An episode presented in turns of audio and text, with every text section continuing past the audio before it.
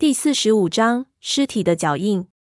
这在平时是很普通的一件事情。在戈壁中行进，进入到绿洲之前，我们上半身一般都不脱衣服，就下半身捂进睡袋里取暖，这样能够在有突发事件的时候迅速起身。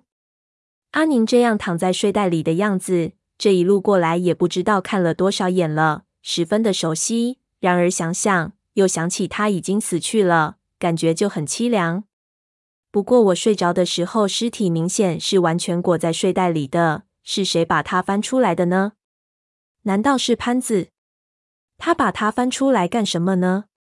站起来走到尸体边上看了下，我就发现了似乎有点不对劲。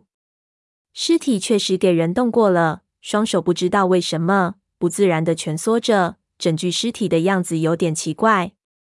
我下意识地看了看四周，天色灰暗。沼泽里不同在峡谷，四周的树木比较稀疏，没有什么东西能照出来。那燃料罐头的火苗又小，四周完全是一片沉黑，什么也看不到。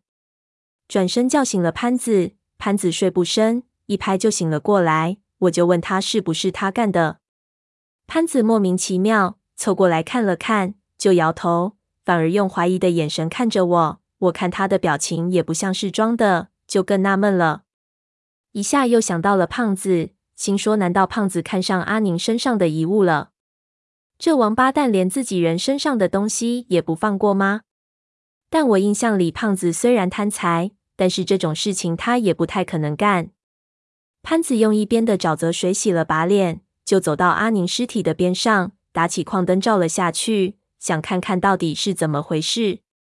阿宁的脸上还凝固着死亡那一刹那的表情。现在看来有点骇人，尸体给雨水打湿了。潘子蹲下去，把他脸上的头发理得整齐了一些。我们就看到阿宁被咬的地方的伤口已经发黑发紫，开始腐烂了。身上的皮肤也出现了斑驳的暗紫色。这里的高温已经开始腐蚀这具美艳的尸体了。照着，我们就发现尸体的衣服上有好几条泥痕。潘子摸了一把，似乎是粘上去不长时间。顺着泥的痕迹照下去，我们就陡然发现，在尸体的边上有几个小小的类似泥脚印的东西。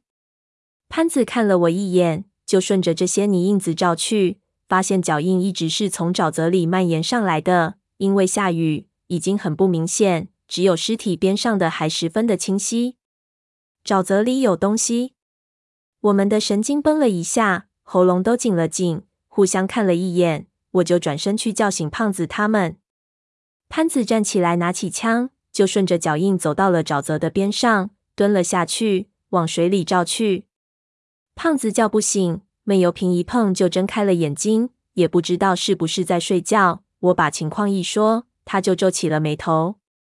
我们两个走到潘子身边，水下浑浊不堪，什么也照不清楚。潘子又把那几个泥脚印照给胖子和闷油瓶看，说：“妈的，好像在我们睡觉的时候。”有东西爬上来过了，看来以后打死也不能睡着了。照了一下脚印，闷油瓶的脸色就变了。他接过矿灯，快速的扫了一下尸体的四周，就挡住我们，不让我们再走进尸体。